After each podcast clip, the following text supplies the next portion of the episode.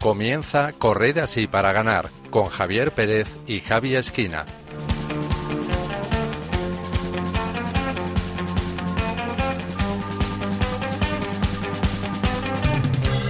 Buenas noches, queridos oyentes, y bienvenidos un mes más a Corred así para ganar, un programa de Radio María dedicado a la fe y el deporte. Aquí estamos un mes más para traerles historias inspiradoras que combinan lo mejor del deporte y la fe y nos ayudarán a entender que ambas dimensiones no solo son compatibles, sino que pueden ser incluso complementarias. Estamos ya en pleno verano, el calor, un año más, no nos da tregua y el coronavirus sigue muy presente, causando nuevos brotes, nuevos contagios y, por desgracia, más muertes. Por ello, tenemos que seguir rezando para que el Señor ponga fin a esta pandemia o se encuentre pronto una vacuna que permita acabar con esta enfermedad que tanta muerte y sufrimiento está causando en todo el mundo. Nosotros, por nuestra parte, hemos preparado un programa, como siempre, con mucha ilusión y con el que intentaremos hacerles pasar un rato entretenido y ayudarlos a hacer más llevaderos los rigores de este calor. Para ello, hoy contamos de nuevo con el equipo titular habitual, cuyos miembros seguimos separados pero unidos por la red. Saludo en primer lugar a Gema Saez. Buenas noches, Gema. Hola Javi, buenas noches a ti, a todos nuestros oyentes y a, todos los compañeros. Bueno, ¿cómo va el verano? Pues mira, bien, estamos ya terminando de cerrar el curso, preparando el siguiente, con ganas de, descansar, de coger vacaciones y de cargar pilas para, pues eso, para ver lo que nos viene a partir de, septiembre, ¿no? Saludo también a Marta Troyano. Buenas noches, Marta. Hola, buenas noches Javi, buenas noches a todo nuestro equipo y a todos nuestros oyentes. ¿Te queda mucho para disfrutar de las vacaciones? Nada, esta semana ya y, ya la siguiente de vacaciones, que ya, ya es hora, ya es hora. Ya va, ya va tocando. En tercer lugar tenemos a Javi Esquina. Buenas noches, Javi. Hola, buenas noches, Javi. Buenas noches, compañeros. Bueno, perdón, compañeras. Y buenas noches a la familia de Radio María. Bueno, ¿cómo va tu recuperación? Pues va, va. Eh, he estado ya en la doctora, entonces eh, va, va, evolucionando muy bien. Eh, empiezo a caminar y todo genial. Es un poco incómodo, pero bueno, con un cojincito pues se lleva todo bien. Claro, es que, bueno, nuestros oyentes no lo saben, pero Javi tuvo un pequeño accidente doméstico hace unas semanas y bueno, pues está recuperándose y, preparándose para, para, que cuando lleguen las vacaciones, que en tu caso Javi son en septiembre, pues puedas estar, puedas estar al 100%. Eso es, y el deporte, el deporte que no nos falte, que es una forma que no subamos de peso, no tengamos luego problemas a nivel de todo tipo. Pues eh, eso es cierto. Después tendremos con nosotros, como siempre, a Yamín Rivera desde Costa Rica. Y por último, le saluda un servidor, Javier Pérez. Comenzamos.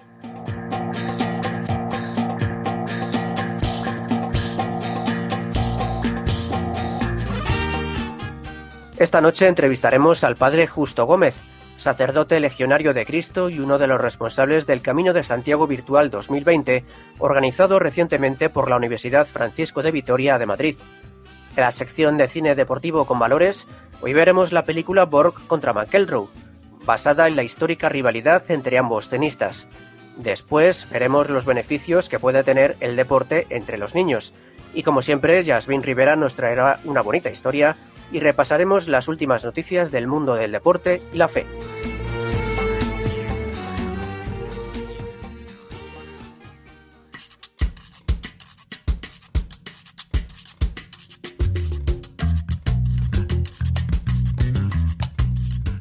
Un párroco italiano dedica la ultramaratón Pistoia a Betone al expiloto de Fórmula 1 Alex Zanardi.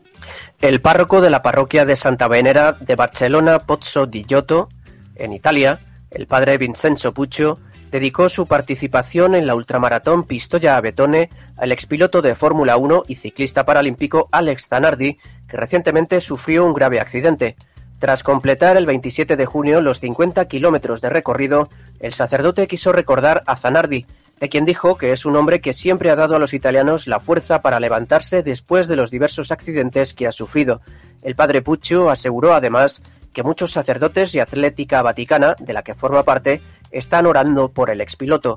Alex Zanardi ha pasado hasta en tres ocasiones por el quirófano debido a las graves lesiones cranoencefálicas que sufrió al chocar con un camión el pasado 19 de junio mientras disputaba una carrera. El propio Papa Francisco ha escrito una emotiva carta al ciclista paralímpico en la que le muestra su apoyo porque asegura el Santo Padre, a través del deporte ha hecho de la discapacidad una lección de humanidad. Caritas Argentina quiere fomentar el deporte como escuela de vida. Caritas Argentina, a través del área de abordaje pastoral y comunitario de las adicciones, propone organizar e impulsar el deporte con el fin de generar espacios de integración, contención y desarrollo humano para niños y jóvenes en los barrios y comunidades de todo el país. Esta propuesta busca convertir las parroquias en un ámbito de integración más organizado, con personas que acompañen y ayuden a ordenar, a poner reglas y a vivir los valores del deporte, contribuyendo al crecimiento personal de los jóvenes. El coordinador de la Comisión Nacional de la Pastoral de Adicciones y Drogodependencia, el padre Pepe Di Paola, asegura que el deporte es una escuela de vida y a través de él se pueden enseñar muchas cosas en la infancia y en la juventud. Actualmente en algunos lugares hay trabajos parroquiales organizados con espacios para fútbol con profesores. La propuesta ahora es ir potenciando y relacionando estas iniciativas, animar la creación de nuevos espacios y llegar a tejer una red más organizada que tenga alcance nacional. La futbolista colombiana Johannes Menko recibe un mensaje de apoyo de la modelo Daniela Álvarez tras la amputación de una pierna. Debido a un accidente doméstico ocurrido el 28 de junio, la futbolista colombiana Johannes Benko, portera del Real San Andrés femenino, tuvo que ser sometida a una cirugía de amputación de su pierna izquierda. Entre las numerosas muestras de apoyo recibidas por Benko, destaca la de la modelo Daniela Álvarez, a quien también le amputaron el pie izquierdo solo 15 días antes. A través de un vídeo publicado en Instagram, la modelo animó a Menko a aferrarse a la vida y aceptar la voluntad de Dios aférrate a la vida, aférrate a la posibilidad de, de, estar aquí, en este mundo, porque no nos podemos aferrar a nada, nunca, ni a una pierna, ni a un brazo, ni a una mano. Lo importante es que estamos aquí. Así que para adelante, fuerza, motivación, optimismo eh, y nada de tristeza, nada de tristeza, aceptar la voluntad de Dios, porque si crees en Él, todo va a ser más fácil y vamos a salir adelante. Menko parece haber seguido la recomendación de Álvarez, pues unos días después publicó en Facebook un mensaje en el que agradece a Dios esta oportunidad de vida que le ha dado y está segura de que Él le dará la fuerza necesaria para superar este proceso que ella reconoce difícil. El Papa Francisco felicita a un joven con discapacidad que ha hecho el Camino de Santiago. El Papa Francisco ha enviado una carta a Álvaro Calvente, un joven de Málaga con discapacidad intelectual que ha hecho el Camino de Santiago junto a su padre y un amigo de la familia. En su misiva, el Santo Padre agradece a Calvente el animarse a caminar e invitar a muchos a caminar con él y asegura que los ha alentado a no tener miedo y a recuperar la alegría porque en el camino nunca vamos solos. El Señor, recuerda el pontífice, camina siempre a nuestro lado. Calvente, su padre y un amigo han hecho las últimas seis etapas del Camino de Santiago desde Sarria hasta Santiago de Compostela y han compartido su peregrinación a través de las redes sociales, donde muchas personas les han pedido oraciones. Además, han lanzado una recogida de fondos para apoyar económicamente al Cotolengo de Málaga. Y Yasmín Rivera nos trae hoy una interesante historia de fe y deporte. Buenas noches, Yasmín. Hola amigos de Correr así para ganar, un gusto saludarlos desde Costa Rica. Quisiera dejar en esta ocasión el deporte a un lado, pero no la disciplina, porque la música es una disciplina. Todo sucedió en un hospital de Bolivia. Los pacientes positivos, con tal de ganarle la batalla al coronavirus, han enfrentado con mucho entusiasmo su proceso y hasta han hecho bailar al personal de salud. Lo acontecido rápidamente empezó a aparecer en diversos medios de comunicación y a hacerse viral. Sucedió en el hospital Fray Quebracho y uno de los protagonistas se llama Pantaleón, de 42 años, quien junto a otros compañeros músicos del grupo llamado Carapareños pidió permiso para internarse junto a su violín. No obstante, más allá de lo personal, el solo hecho de también movilizar al personal de salud con la música se ha transformado en un gesto que rápidamente mereció el aplauso de todos. En medio de la sala de internamiento, todos se pusieron a bailar al ritmo de la música de, este, de esta agrupación. Efectivamente, al ritmo de zapateo y violín fue posible convivir de una manera distinta con la enfermedad. El triunfo de estos músicos sucede en un contexto no tan alentador, pues en Bolivia en las últimas semanas los datos oficiales daban cuenta de más de 65 mil casos confirmados y un número de fallecidos superior a los 2.400 hasta el momento. Bien amigos, es todo por hoy. Les recuerdo nuestra frase de cierre pronunciada por Santa Juana de Arco. Nosotros libramos las batallas, pero es Dios quien nos da la victoria, como se la dio a todos estos músicos en medio de su enfermedad. Hasta la próxima. Muchas gracias Yasmín y hasta el próximo programa.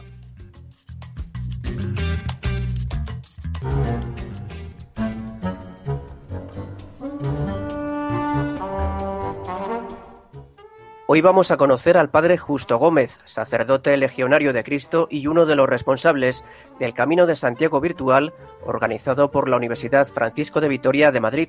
Se trata de una iniciativa para replicar de forma virtual algunas de las etapas más emblemáticas de la ruta jacobea ante las dificultades de hacer el camino de forma presencial por la pandemia del coronavirus. Buenas noches, padre. Buenas noches, Javier. El padre Justo Gómez tiene 52 años, es capellán y profesor de humanidades de la Universidad Francisco de Vitoria. Quería preguntarle, padre, pues bueno, que nos comente los detalles de este Camino de Santiago virtual que se ha celebrado del 8 al 12 de junio. Quería preguntarle en primer lugar cómo surgió esta iniciativa. Pues mira, eh, en la Universidad Francisco de Vitoria, pues hacemos muchas veces el Camino de Santiago. Yo recuerdo cuando yo llegué hace 10 años, pues hacíamos un Camino de Santiago pero actualmente hacemos una media de 14 o 15 caminos de Santiago. Entonces, es una actividad de evangelización preciosa, sabemos todo el sentido del camino de Santiago, eh, la metáfora de la vida. La verdad que lo hemos hecho muchas veces y, y en esta situación de confinamiento dijimos, ¿cómo hacemos, ¿cómo hacemos el camino de Santiago de un modo distinto? Y como y como el amor siempre es creativo y siempre nos ayuda, y la verdad que eh, yo he colaborado con el Departamento de Deportes, que han sido los organizadores con extensión universitaria de la universidad de este Camino Santiago, dijimos, pues vamos a hacer algo, un Camino Santiago virtual. Entonces, claro, ¿y esto cómo, es, cómo se hace? ¿Cómo, cómo lo hemos organizado? Pues mm. mirad, eh, hicimos lo primero, eh, preparamos siete etapas.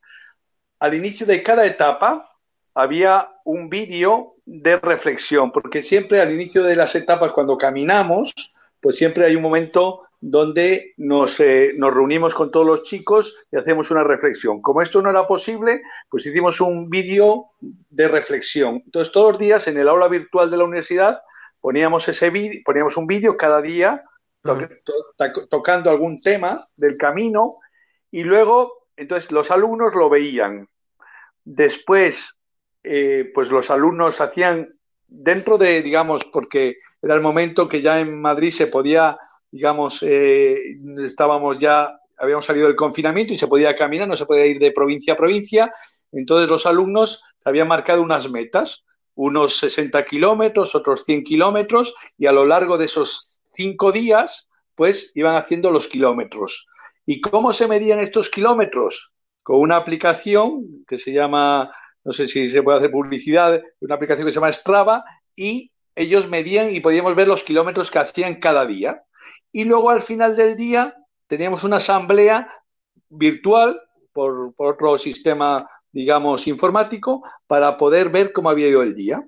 Entonces, ha sido, y luego también junto a esto, en las etapas, hacíamos el itinerario de la etapa. Por ejemplo, si yo decía, hicimos pues San Jean-Pied de Po, eh, Roncesvalles. Pues qué lugares, qué, qué, no sé, qué iglesias, qué lugares se visitan para que también lo tuviesen, digamos, y pudiesen, ver lo que se visita en cada etapa o lo que se conoce en cada etapa. Entonces, gracias al Departamento de Deportes con Extensión, pues se preparó todo eso y fue un modo de acercar el Camino de Santiago en la situación que teníamos, digamos, de, digamos, de coronavirus eso es un poco cómo se ha organizado. Pero lo bonito de todo esto es pues esa, esa creatividad para poder, para poder hacer esto en medio de esta situación complicada que hemos tenido.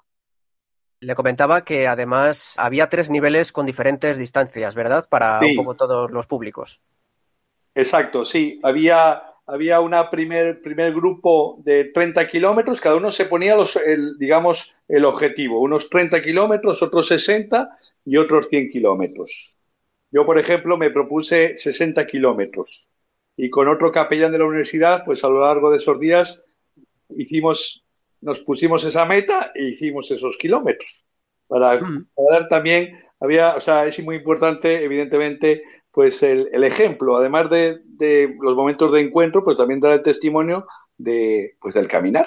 Entonces, la verdad que ha sido, ha sido muy bonito. Y luego ha habido cosas preciosas de este camino de Santiago virtual, que no esperábamos esta respuesta. Tú me preguntabas cuántos alumnos, pues hay unos 50 alumnos que han hecho este camino de Santiago. Y de todas partes del mundo, porque había gente, alumnos nuestros que estaban de Erasmus, pero han, han tenido que volver a sus casas y desde allí también han hecho ese camino de Santiago. Entonces, la verdad que, que, ha sido una experiencia. Entonces, anécdotas que ha habido. Una de ellas es que una, alumna nuestra pues ha hecho el camino de Santiago, ha ofrecido este camino de Santiago eh, por su hermano que ha, fallecido de, coronavirus. Otros alumnos lo hacían con sus padres este camino de Santiago y así un momento también lo decían de, pues de, unión familiar y, hacer el camino juntos, los, kilómetros.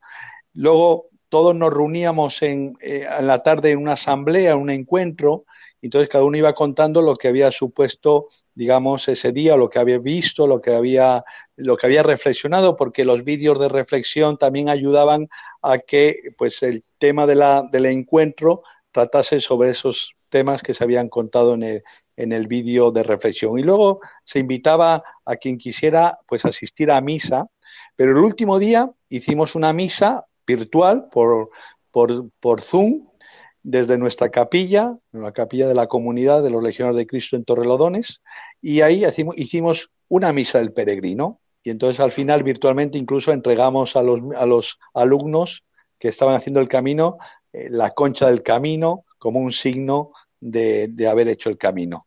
Ha sido, la verdad que ha sido una experiencia muy bonita. O sea, las expectativas que teníamos eran buenas, pero las han superado está todo lo que hemos vivido con, con, este camino Santiago virtual. Bueno, como saben nuestros oyentes, el año que viene será Año Santo Jacobeo. Quería preguntarles, si la pandemia lo permite, qué planes tienen para el año que viene, si ya van a poder, han planeado hacer un camino eh, presencial y cuáles son un poco los planes que tienen, si, si han empezado ya a pensar en ello. Sí, la verdad que sí, la verdad que este próximo año, que es año jacobeo, va a ser un año muy especial. Pero en la universidad eh, proponemos a la mayoría a la mayoría de nuestros alumnos hacer el Camino de Santiago y como te decía en algún momento, pues podemos hacer, digamos, 14 caminos de Santiago, porque hay los grados, los diversos grados de la universidad, pues se organizan para hacer el Camino de Santiago y los capellanes les acompañamos. Entonces, puede pasar que que organicemos, pues eso, 14, 15 caminos de Santiago y, y, las etapas pues son distintos. Unos hacen el camino francés, otro el camino portugués, el camino inglés, el camino primitivo. Y entonces, y normalmente pues depende de las, digamos, de los días que tiene los alumnos, pues organizamos unos de una semana, otros de cinco días, otros de cuatro días, y vamos organizando. Pero lo importante es que los alumnos, los profesores, el personal, porque también lo hacemos con el personal de la universidad, el Camino de Santiago, pues puedan tener esta experiencia, porque el Camino de Santiago eh, marca y, realmente, pues como me gusta decir a mí, y se, se dice mucho, es una metáfora de la vida, como en la vida hay que siempre avanzar, hay momentos que hay que desprenderse de cosas, a veces uno va cargado mucho con la mochila, tiene muchas cosas en la mochila y hay que soltar, momento de oración, de reflexión, momento de encuentro con otros. Es una riqueza el camino y yo lo recomiendo. Quien no lo haya hecho, de verdad le recomiendo hacer esta experiencia del Camino de Santiago. Pues sí, la verdad nos quedamos con esa recomendación. Quería preguntarle si en vista de que la pandemia del coronavirus parece que aún va para largo, si tienen en mente algún otro proyecto virtual. Bueno, pues, eh, pues es que hemos, pues muchos, porque o sea, ahora mismo en la universidad estamos eh, pues utilizando un nuevo método, un método que se llama Canvas, y entonces las clases, porque puede ser que muchas de estas de las clases tengan digamos, este, este aspecto que no se pueda estar todo el mundo, todos, las, todos los alumnos en la clase, por lo tanto habrá que usar metodologías virtuales para poder para poder, pues, desde realizar las clases a, pues, también actividades de pastoral. Estamos pensando, pues, charlas, conferencias, pues, virtuales. Yo te pongo, por ejemplo, que hicimos en el mes de mayo un precioso rosario virtual, que la gente se fue conectando y se unieron doscientas y pico personas para, hacer el, para rezar el rosario. Entonces, la verdad que eh, hay que aprovechar también la tecnología para evangelizar y para llevar al Señor, que es lo más maravilloso que hay. Quería preguntarle precisamente, ya nos, mm, por lo que vemos ha estado bastante ocupado, quería comentarle cómo ha llevado usted estos meses de, pandemia. Pues mira, eh, por un lado, pues, eh, pues intentar eh, acompañar a las personas. Realmente han sido momentos de mucho sufrimiento, además de todo lo, digamos, aspecto como este del camino, las diversas las clases, etcétera, etcétera acompañar a las personas, hablando con ellas, llamándolas. Hay muchas personas, como sabemos, que han sufrido mucho. Pues estando cerca, yo a mí me tocó celebrar muchas misas virtuales para, como pues era muy complicado celebrar misa, eh, digamos, presencial, pues algunas familias que necesitaban ese momento de oración, de Eucaristía, pues eh, celebramos las misas, llamándoles por teléfono. Ha sido muy doloroso que, pues, que no se pudiesen despedir de las de, de las personas, eh, de sus familiares, entonces estar cerca. Entonces yo he dedicado mucho de mi tiempo a estar cerca de las personas, intentar llevarles el consuelo, el amor y la esperanza que nos trae Cristo. Eso es realmente importante. Más allá de la medicación, de la curación de la vacuna, lo más importante es el, el saber que Cristo está ahí, que le da un sentido a todo esto, ¿verdad? Sí, sí, que en estos momentos que dice, pero es que eh, la persona está sola, pues sí, es muy doloroso para, para la familia, pero, pero yo estoy seguro que, que, el Señor también en ese momento, pues ahí se nota, se nota su presencia y su cercanía, y esto también tiene que ser nuestra fuerza. Eh, la fe tiene que ser nuestra, nuestra luz en nuestras vidas, y, y esto es lo que hay que transmitir. Y esto, a mm. esto estamos llamados. Precisamente usted también organiza misiones de Semana Santa y misiones internacionales. Quería pedirle que nos comentara un poco esta faceta suya, estas iniciativas que lleva a cabo. Sí, em, decía Juan Pablo II que la fe se fortalece dándola. Entonces, en la medida que damos nuestra fe, pues nos enriquecemos y acrecentamos nuestra fe. Entonces, eh, nosotros en Semana Santa, con el movimiento Regnum Christi, pues organizamos misiones de Semana Santa en diversos lugares, tanto alumnos, tanto jóvenes como familias. Entonces, ayudamos a, en diversos pueblos, en diversos lugares. A mí que me toca trabajar con jóvenes, pues hacemos misiones de Semana Santa en toda la zona de Cartagena y, nuestra misión es ayudar a los párrocos que nos piden pues eh, apoyo en ese momento de la Semana Santa. Entonces, con, con sacerdotes y con, y con jóvenes, pues les apoyamos. ¿Y cuál es nuestra misión? Ayudar al párroco en lo que nos pide. Esas son las misiones de Semana Santa. Y luego las misiones humanitarias, las misiones eh, que hacemos en, en, verano, también con alumnos de la universidad. Pues el año pasado nos fuimos a Argentina y Perú. Yo nos repartimos ahí los diversos capellanes. Yo estuve en Perú con el grupo de alumnos y nuestra misión es, estuvimos en un centro, un, un gran centro de, donde había como unos 100 discapacitados y nuestra misión es ayudar a esas personas que además un lugar muy pobre, y entonces pues, pues ya también llevarles nuestro amor, nuestra esperanza, eh, nuestro, nuestro apoyo en todo lo que, en todo, en todo lo que nos piden. Eh, yo durante estos, llevo en la universidad 10 años, pues hemos hecho muchísimos años misiones, hemos ido a lugares como Etiopía, Guinea Ecuatorial, las favelas de Río de Janeiro, en las zonas la zona maya en México, lugares por todo el mundo, intentando transmitir pues ese lo que Cristo nos dijo, amaos los unos a los otros como yo os he amado.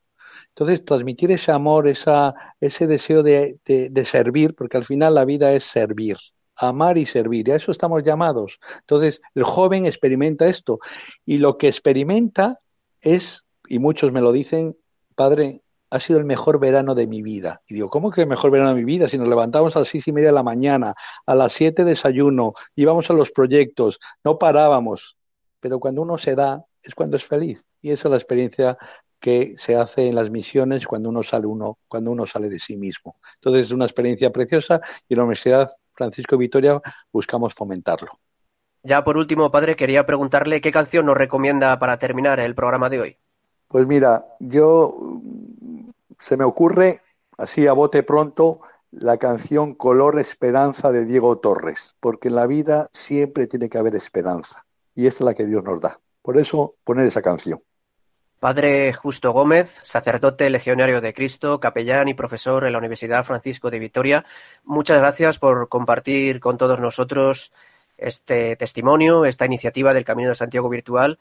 Y bueno, un abrazo muy fuerte y, gracias desde Radio María España. No, gracias a, vosotros por esta oportunidad, por, permitir contarlo y que, y que la Santísima Virgen María, ella que es nuestra madre y siempre nos da, nos da, nos dice hacer lo que os diga, lo que, lo que Cristo nos diga, pues Cristo nos ha dicho que, que vivamos con ese deseo de, de, servir, con ese deseo de amarnos. Y entonces, pues esta es nuestra misión. Yo, y yo sé que gracias a Radio María, pues muchas personas, pues, eh, pues lo que escuchan les ayuda a acercarse a Jesucristo y a la Virgen. Y esto es lo mejor para vivir esa actitud de entrega y servicio a los demás. Por eso, gracias por esta invitación. Muy bien, gracias a usted, padre. Un saludo. Gracias.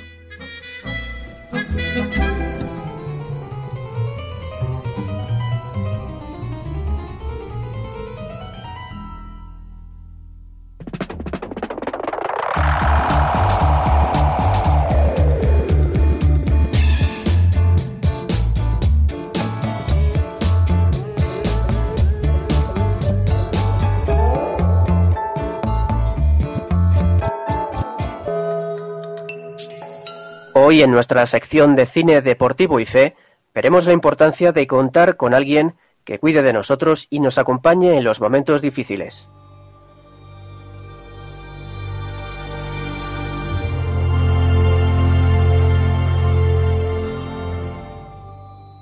En este programa os recomendamos la película Borg contra McEnroe del año 2017, interpretada por Shia LaBeouf como John McEnroe y Sverrir Gudnason como Bjorn Borg.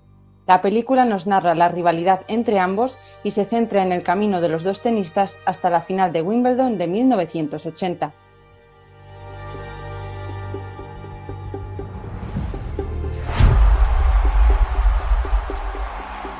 Son los rivales perfectos, el jugador de fondo y el jugador de la red. El sueco que con tan solo 24 años podría hacer historia ganando su quinto Wimbledon. ¿Será capaz McEnroe de destronar a Borg? Lo único que se interpone entre Borg y ese récord eres tú. Sois lo más diferente que pueden llegar a ser dos personas y... ¿Está por aquí? ¿Va a aparecer de repente? McEnroe tiene más talento. Pero enfrentarse a Borg es como recibir el golpe de un mazo. ¿Por qué se siente al saber que harás historia si ganas tu quinto Wimbledon? Soy como cualquier otro. No soy ninguna máquina.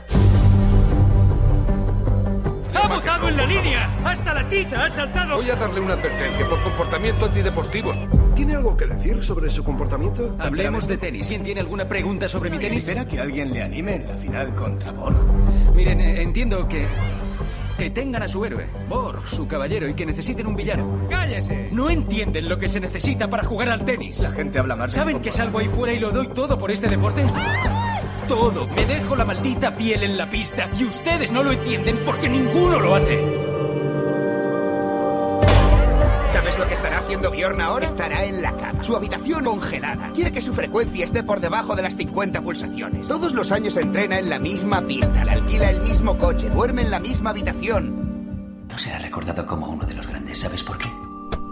Porque no le caes bien a nadie. Lo único que dirá la gente será... ¿No puede hablar en serio? ¿Cómo se llamaba aquel chalado que siempre le gritaba al árbitro?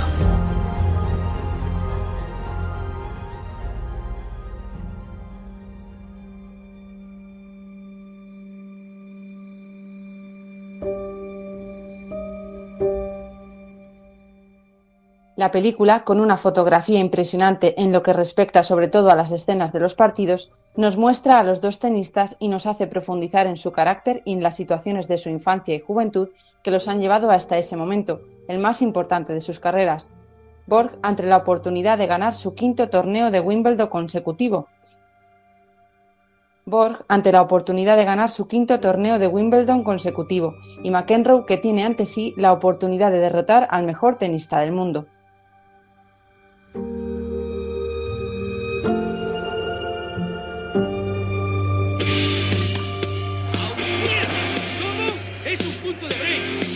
Compruébelo!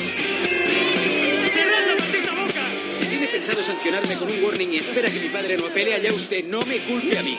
Y me importa una mierda la opinión del público. ¡Esto es dentro y esto es fuera! ¡A la mierda! Tengo que pedirle que siga jugando, señor McEnroe. ¡Mierda! ¿Usted no cree que está cometiendo algún error en su arbitraje? ¡Responda a la pregunta! ¡La pregunta, capullo! ¡Responda! El hombre al que el New York Times describió como el peor representante de los valores del país desde Al Capone. Damas y caballeros, John McEnroe.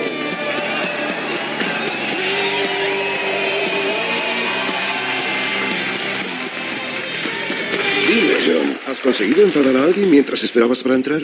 No que yo sepa, aún no. No, John, me caes bien, eres genial. Y en tres días... ¿Tres días? Vas a Londres. Sí. A jugar Wimbledon. Todo el mundo habla sobre las opciones de Bjorn Borg de ganar su quinto título seguido y de hacer historia en el tenis. Bien, parece que lo único que se interpone entre Borg y ese récord eres tú. Bueno, aunque según esto en Londres no parece que tengas muchos amigos. John, tengo que preguntártelo. ¿Qué les has hecho a los británicos? No lo sé. Es un sitio diferente, ¿sabes? Es una cultura diferente y tienen cerveza caliente. Todo es distinto. ¿Y tienes algún plan para conseguir que dejen de abuchearte? Voy a jugar como yo sé. Y si gano a Borja en la final, les costará buchear al número uno, así que. Aquí dicen que eres la peor pesadilla de Borg. Puedo ser la pesadilla de cualquiera, ¿sabes? Pero supongo que no estaría exagerando si dijera que tú y Borg sois lo más diferente que pueden llegar a ser dos personas. No dejas de hablar de Borg. ¿Está por aquí? ¿Va a aparecer de repente? Podemos seguir hablando de él, pero estoy aquí. Me estás entrevistando. ¿A mí? Es que suelen describir a Borg como pura perfección y eh, cero emoción. ¿Crees que perderá los nervios? No lo sé. ¿Vas a hablar toda la puta entrevista de Borg? Quedamos en que hablaríamos del futuro del tenis. Si me sueltas toda esta mierda, siempre igual, las mismas gilipolleces. ¡A la mierda todo! Lo prometieron, papá, no tiene sentido. bien y eso es lo único que importa. ¡Siempre igual!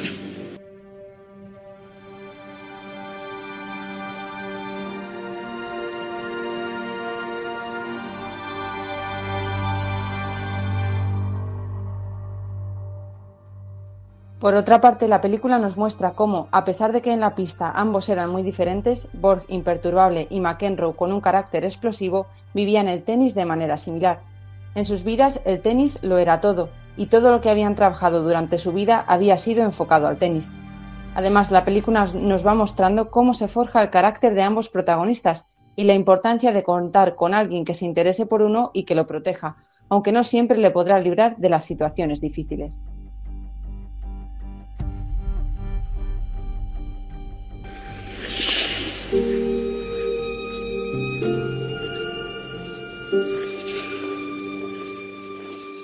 ¿Quieres un bollo de canela? No tengo suficiente dinero. Ah, un buen chaval, se merece un dulce. Dos, por favor.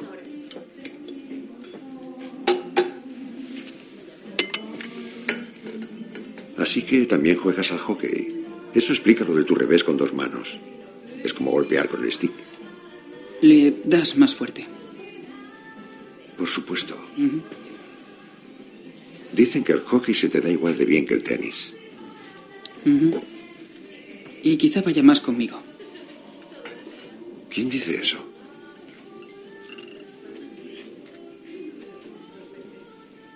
¿Sabes que soy el capitán de la Copa Davis? Lo sé. Parte de mi trabajo consiste en encontrar nuevos talentos. No hay muchos chicos a los que sancionen por conducta antideportiva. Mm.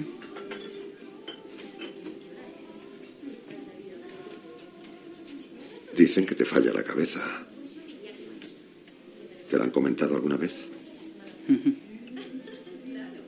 ¿Y es cierto?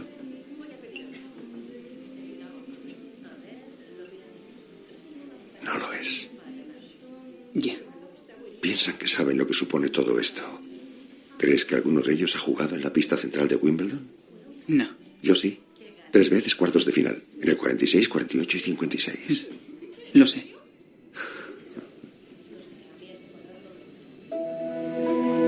Percy Rosberg y yo queremos que vengas con nosotros a entrenar a Estocolmo. ¿De acuerdo? Mm.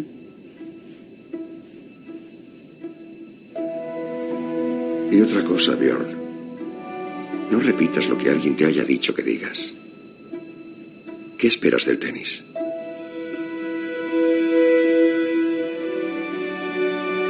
Ser el mejor. ¿El mejor de Suecia?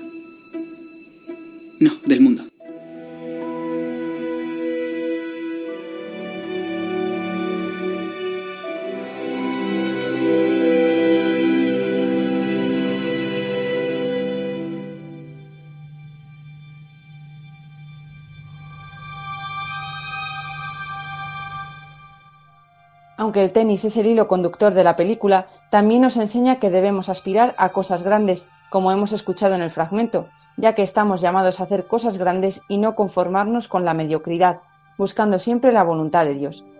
La película nos va mostrando a través del deporte el carácter de ambos protagonistas y el camino hacia el enfrentamiento entre ambos y la presión a la que se ven sometidos, lo que afecta a todos los ámbitos de su vida, muchas veces sacrificando la libertad que desearían.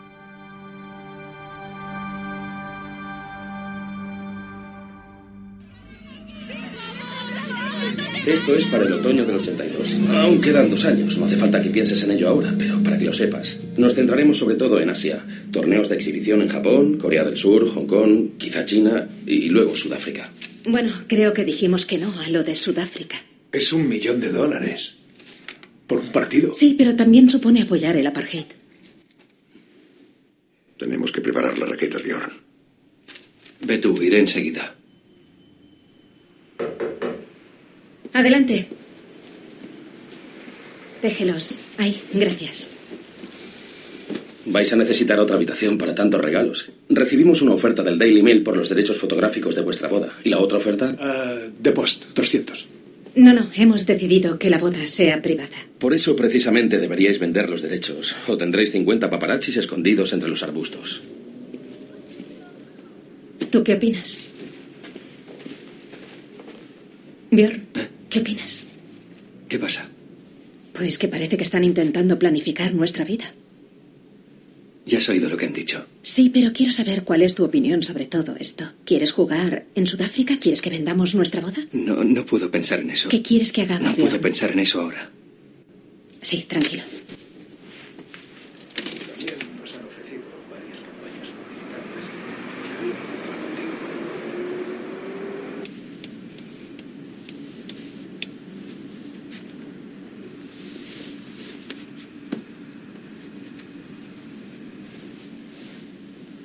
Si la boda te está estresando, podemos aplazarla.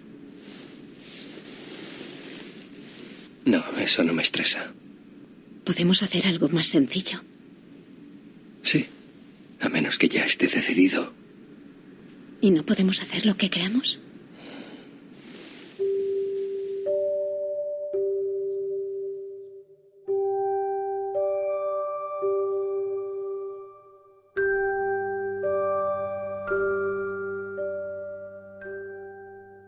Según van avanzando las rondas, la presión va aumentando, lo que muchas veces les hace ver fantasmas de traición donde no los hay, porque la tensión los lleva a pensar que los que los rodean no comparten su objetivo final de alzarse con el triunfo en la pista.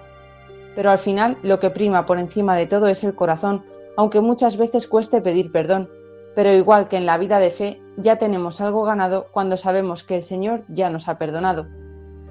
No desvelamos el final de la película por si alguno no sabe cómo terminó el partido, pero nos puede llevar a reflexionar sobre cómo afrontamos los problemas y los retos que aparecen en nuestra vida y la importancia de dejarnos ayudar aunque nos creamos autosuficientes. A pesar de ser tenistas de alto nivel, Borg y McEnroe necesitaban del amor y el apoyo de sus familias y amigos.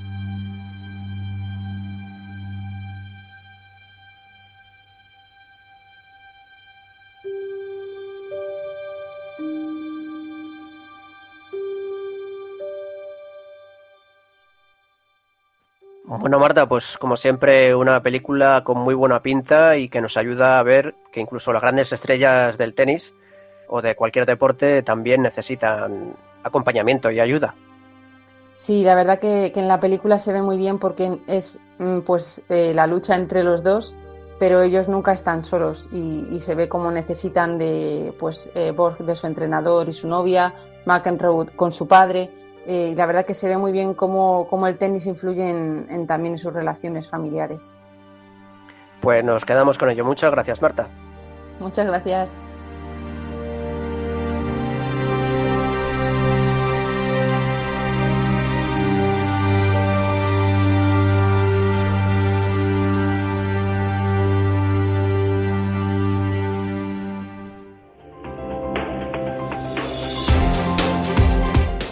Están escuchando Corren así para ganar.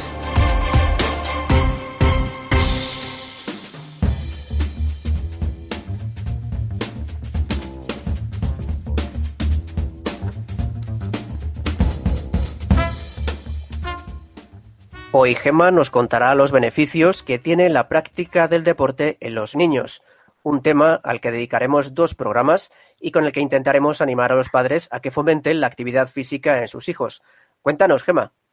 ¿Qué tal, Javi? Pues nada, muchas gracias. Mira, como bien dices, eh, ahora que en estos programas anteriores hemos dado unas pautas para volver al ejercicio de una forma progresiva, yo antes espero que nuestros oyentes y compañeros del programa estéis ya con la rutina cogida y sobre todo, pues con muchas ganas de hacer ejercicio y de practicar deporte. Y como bien has dicho, en este programa y en el del mes que viene Vamos a hablar a nuestros oyentes sobre el deporte en los niños, eh, sus beneficios, los valores propios que puede tener cada deporte y quizá esto también es muy interesante, cuál es el más recomendado en función de la edad de los niños. ¿Te parece? Me parece perfecto.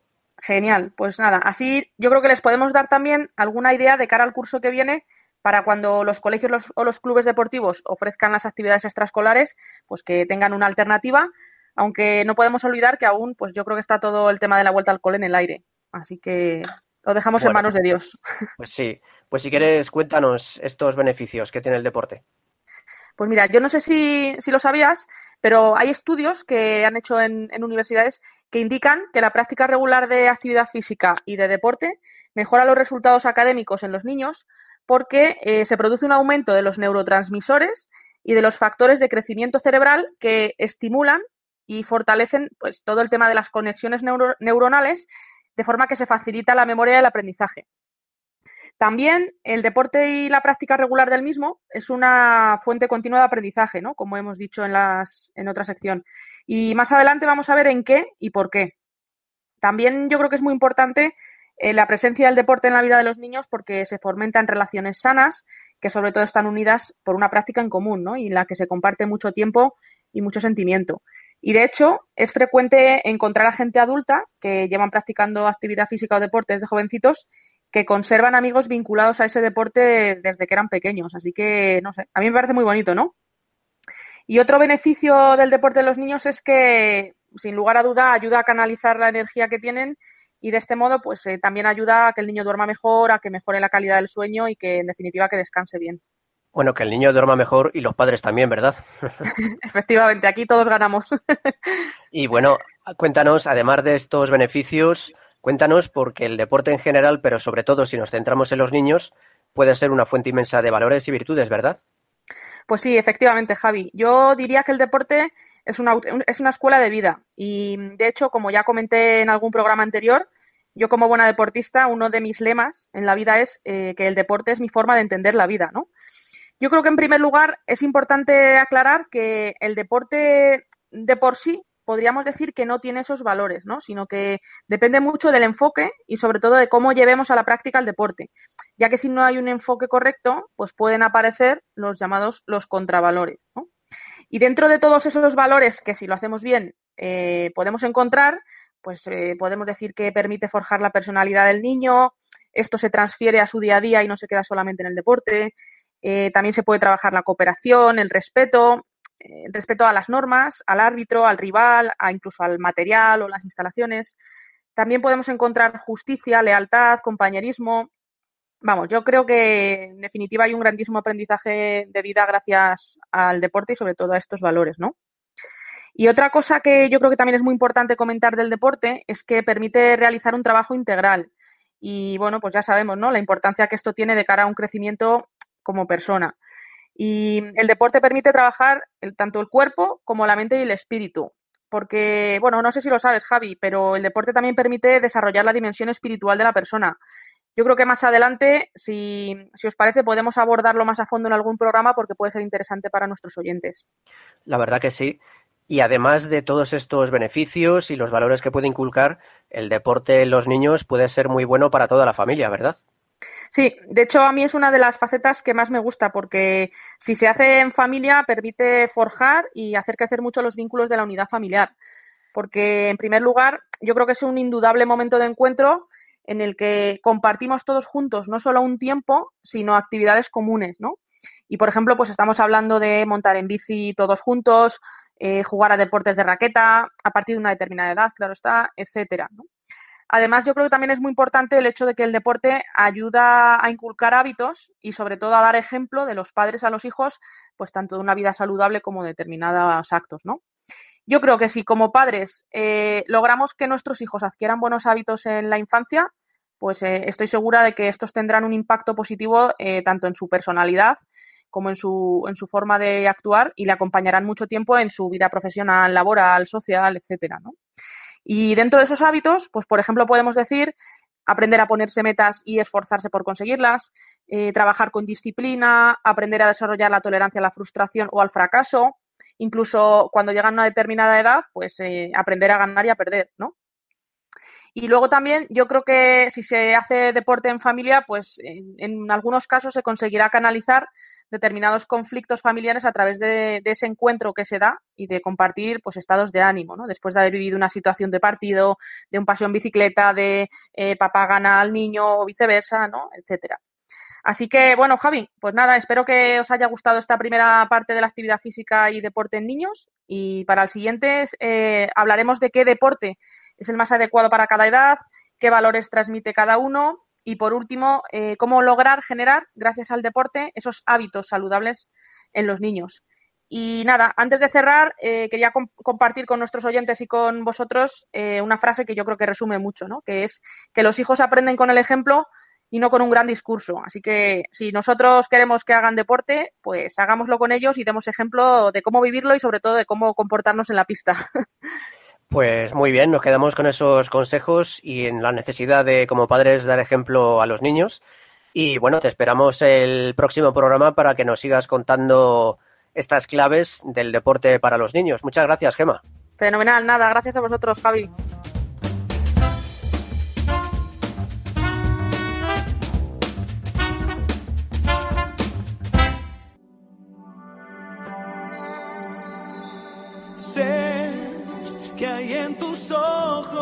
Solo mirar que estás cansado de andar y de andar y camina girando siempre en un lugar.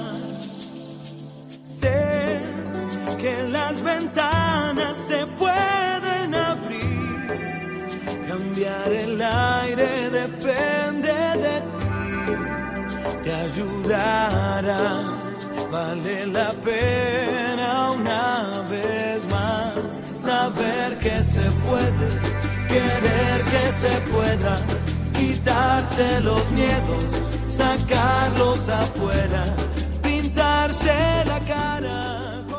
Estamos escuchando la canción Color Esperanza de Diego Torres, un tema que nos ha recomendado el padre Justo Gómez uno de los responsables de organizar el Camino de Santiago virtual de la Universidad Francisco de Vitoria de Madrid.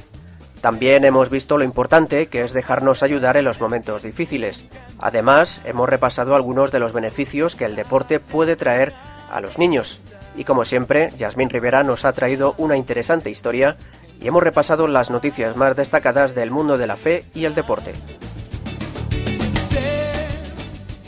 Para ello hemos contado con la compañía y el trabajo de Gema Sáez, Marta Troyano y Javi Esquina. Muchas gracias chicos, muchas gracias Gema. Nada, muchas gracias como siempre a ti, a, a, los compañeros y pues nada, desearles a aquellos que cojan vacaciones feliz descanso y nos vemos si Dios quiere dentro de un mes. Y también muchas gracias Marta. Bueno, pues muchas gracias Javi, muchas gracias a los compañeros y a los oyentes por estar con nosotros. Espero que les haya gustado la película y que aprovechen estos días de descanso si los tienen para verla. Y si no, pues mucho ánimo a los que ya vuelvan de vacaciones y tengan que afrontar ahora el mes de agosto de trabajo. Y también Javi, muchas gracias. Pues muchas gracias a ti, muchas gracias a todos vosotros y vosotras. Y recordarle a nuestros oyentes que también te, lo tenemos colgado en el podcast por si quieren regalarlo, escucharlo de nuevo o algo así. Eso es, que tomen nota. Les recordamos que pueden contactar con nosotros para lo que deseen a través del correo en la dirección correzasíparaganar@radiomaria.es. También pueden escribirnos a través de correo postal a Paseo de Lanceros número 2, primera planta 28024 de Madrid, a la atención del programa. Y a través de las redes sociales en nuestra cuenta de Twitter, arroba Corred para ganar y el mismo nombre en Facebook. Antes de despedirnos, les informamos de que en la web de Radio María hemos preparado un artículo con acceso a numerosos contenidos para acompañarlos durante este verano, como los casi 200 programas del podcast, una nueva sección para niños o un libro de testimonios. Nos despedimos hasta el 25 de agosto. Que sigan disfrutando del verano y no se olviden de rezar por quienes todavía están sufriendo la enfermedad del coronavirus y para que el Señor ponga fin a esta pandemia. Reciban un fuerte abrazo de quien les habla, Javier Pérez, y de todo el equipo que formamos Corred así para ganar. Que Dios los bendiga.